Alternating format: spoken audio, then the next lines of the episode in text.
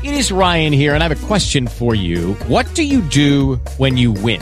Like, are you a fist pumper? A woohooer, a hand clapper, a high fiver. I kind of like the high five, but if you want to hone in on those winning moves, check out Chumba Casino. At ChumbaCasino.com, choose from hundreds of social casino style games for your chance to redeem serious cash prizes. There are new game releases weekly, plus free daily bonuses. So don't wait. Start having the most fun ever at ChumbaCasino.com. No purchase necessary. BGW. Void were prohibited by law. See terms and conditions. 18 plus. Olá, tudo bem? As expectativas para o PIB e o ano perdido. Este é o tema de mais um editorial da Gazeta do Povo. A última edição do Boletim Focus, publicado pelo Banco Central e que compila as estimativas de diversas instituições do mercado financeiro, trouxe um dado que não tem aparecido com muita frequência na publicação semanal: um aumento na previsão de crescimento do país em 2019. Na média das projeções, o PIB brasileiro deve subir 0,83% contra 0,81% no Focus da semana anterior.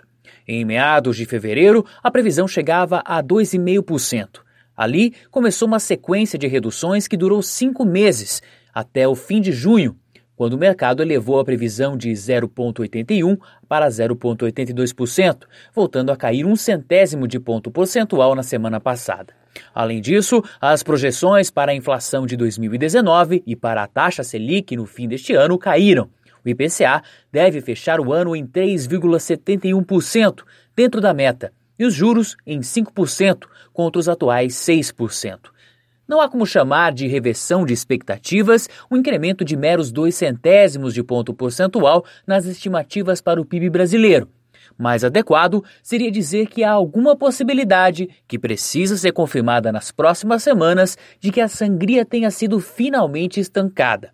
Além disso, um crescimento inferior a 1% significará apenas que escapamos da recessão, pois esse patamar é insuficiente para garantir algum respiro ao brasileiro, especialmente para aquele que amarga o desemprego, o subemprego ou, pior ainda, o desalento condição que hoje atinge cerca de 5 milhões de brasileiros que nem se animam a buscar um trabalho e que, por isso, não entram nas estatísticas de desempregados.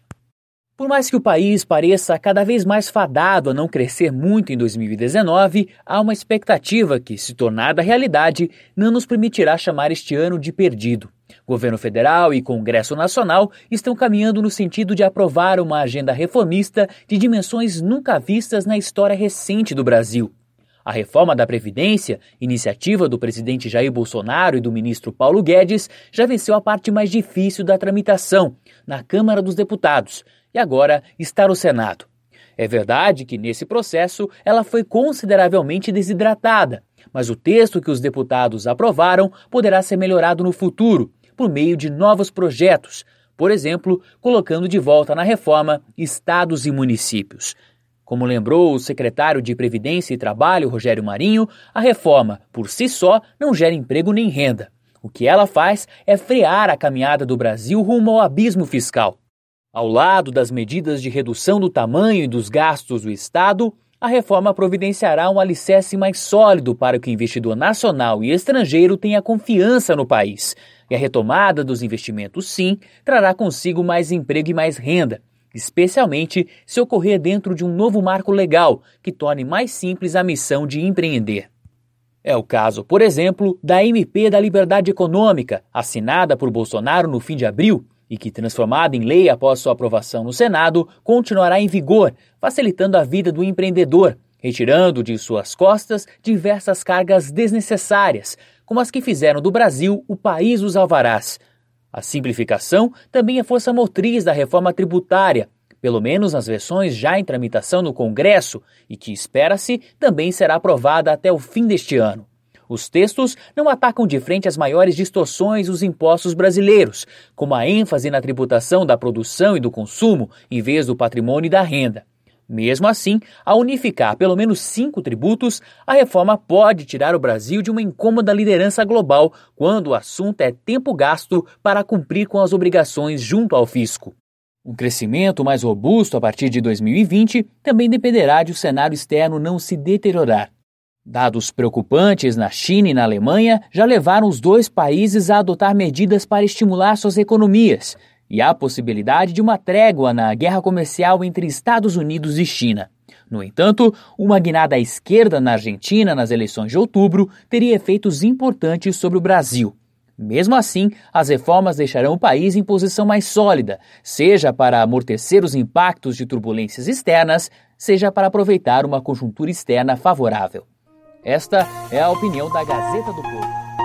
Você pode receber no seu WhatsApp os nossos editoriais em áudio e as principais notícias do dia. É só enviar uma mensagem pelo próprio WhatsApp para o número 41 3321 5999. Os podcasts da Gazeta do Povo e todos os conteúdos em áudio estão disponíveis no Spotify, Apple Podcasts e outros agregadores. Lucky Land Casino asking people what's the weirdest place you've gotten lucky? Lucky? In line at the deli, I guess? Aha, in my dentist's office.